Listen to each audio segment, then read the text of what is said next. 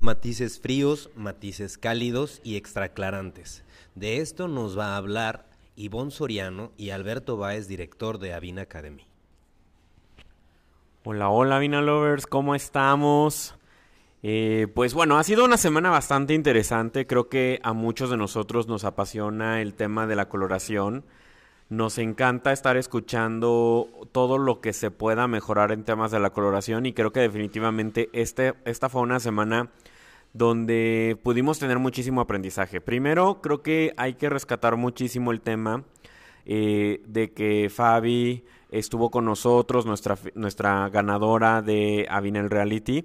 Y creo que es muy bueno y lo quiero seguir resaltando muchísimo porque justamente creo que ella nos puede compartir detalles de lo que vive todos los días en el salón como cada uno de nuestros Lovers en sus salones y de cómo el simple hecho de estarse educando todos los días y de venir a, a, capacitación, pues cambia muchísimo el tema de poder realmente sacarle el 100% del provecho a la coloración de avina, ¿no?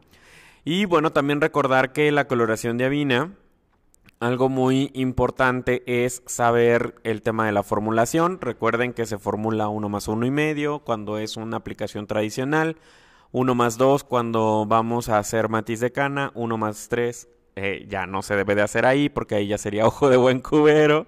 Así que Avina Lovers, siempre hay que poner muchísima atención. 1 más 1 y medio, 1 más 2 es el máximo. Recuerda que eh, nada de ojo de buen cubero porque justamente nos puede pasar esto de 1 más 3. Y también los tiempos de proceso es muy importante. O sea, realmente no creas que porque lo dejo 45 minutos más amarra, si lo dejo 10 horas más amarra. La realidad es que no va a agarrar más, simplemente sencillamente su tiempo máximo de proceso es de 50 minutos en un extraclarante, 30 minutos en una coloración tradicional, 20 de 15 a 20 en un matiz. Y bueno, hablando del matiz, que es donde creo que me quiero estacionar porque también lo vamos a unir, como nos dicen bien en el inicio, con los tonos fríos y los tonos cálidos. Eh, Ivonne, cuéntanos qué crees que es muy importante porque Fabi nos hacía hincapié de la diferencia entre aplicar un matiz en húmedo y de aplicarlo uno en seco. Entonces, creo que tú también tienes muchísima experiencia y nos gustaría escucharte.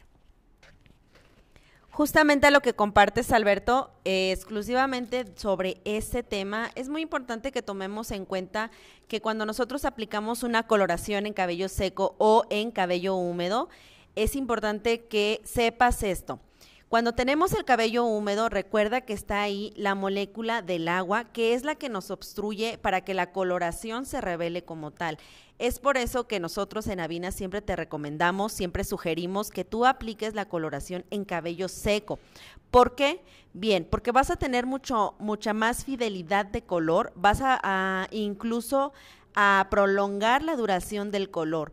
Cuando nosotros lo hacemos en cabello húmedo, eh, la coloración es momentánea, es instantánea, pero asimismo eh, no es tan duradera. Por eso es importante que siempre apliquemos en cabello seco.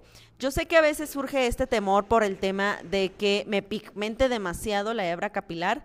La realidad es que si tú consideras eh, bien exacta tu etapa de decoloración o la altura de tono en la que estás trabajando, con esta misma altura debes de trabajar a la hora de aplicar el tinte. Entonces, esto no te va a suceder. Esto te puede suceder, cuando tú no estás estacionado en la altura correspondiente y entonces te vas a una altura más oscura, eh, eh, donde te va a revelar otro tono definitivamente. Entonces, con esta ah, es más que suficiente para que tú sepas que la coloración te va a quedar ideal, únicamente sé consciente en la altura de tono que estás eh, trabajando y a la cual vas a revelar. Recuerda que eh, una de las herramientas esenciales o principales eh, va a ser el círculo cromático. Definitivamente esto es la, va a ser la clave de tu coloración exacta, precisa, ideal.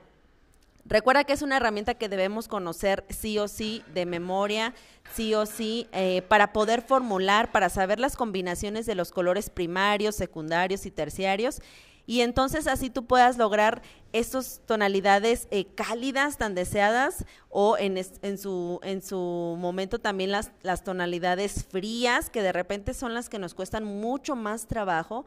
¿Por qué? Porque no estamos tomando en cuenta la base de la colorimetría En este caso, ah, lo estuvimos viendo toda esta semana en nuestras clases, que, que es justamente eh, las herramientas básicas de la colorimetría. ¿Cómo ves tú esta información, Alberto? Muy bien, Ivonne, a mí me encanta, la verdad es que a mí me encanta porque eh, de pronto analizando mucho las preguntas que, tenemos en las clases y que en esta semana estuvimos teniendo, por ejemplo, de pronto les caen estos 20 a, a, los coloristas de, bueno, tengo que aprender a mezclar para poder tener resultados adecuados. Pero como bien lo dices, el fondo de aclaración es una parte fundamental y de verdad es que es impresionante que nos cuesta muchísimo trabajo. Pero Lovers, de verdad, no se desesperen. O sea, la realidad es que no siempre eh, desde un inicio tenemos esa facilidad de observar si hay un rojo naranja, si hay naranja amarillo. Eh, nos cuesta un poquito de trabajo y el tiempo nos va educando el ojo de tal manera a ir observando estos detalles o estos colores que se revelan al final en, en el cabello.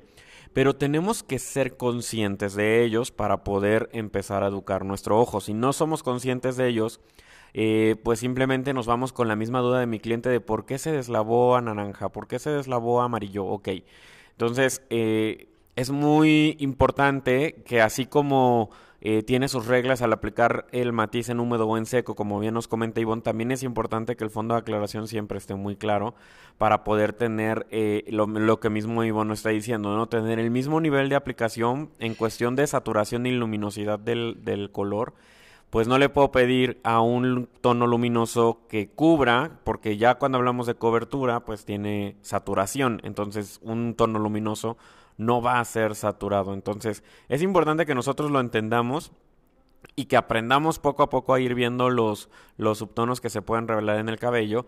Y hablando de los tintes extraclarantes es algo muy similar, o sea, al final del día tengo que ver que eh, pensar mucho en qué voy a revelar con el tinte extraclarante, con qué volumen lo puedo aplicar, para poder saber si tengo que matizar o si mi, mi tinte extraclarante va a ser más que suficiente también para poder generar estos colores o este efecto de color que estoy buscando. Y una de las preguntas que también nos hacían muy común es como este tema de aclarar y matizar al mismo tiempo con un tinte extraclarante. Claro que lo puedes hacer, solamente piensa muchísimo en la cosmeticidad del cabello. Si la cosmeticidad del cabello te lo permite y puedes aplicar un extraclarante con 30 o 40 volúmenes, hazlo, no tengas miedo. Eh, pero sí ten muchísimo cuidado con el tema de la cosmeticidad. Si la cosmeticidad del cabello eh, ya está muy sensibilizada, pues hay que tener conciencia y entonces 30 o 40 volúmenes no van a ser la opción para ese tipo de cabello, ¿no? Muy bien, Avina Lovers, pues en realidad la coloración es todo un mundo y vamos a seguir hablando de ella, vamos a seguir teniendo más clases más adelante. Recuerda que todas nuestras clases son de lunes a viernes a las 11 de la mañana por eh, Facebook de Avina Academy. Eh, muchísimas gracias, Ivonne, y nos vemos pronto, Avina Lover.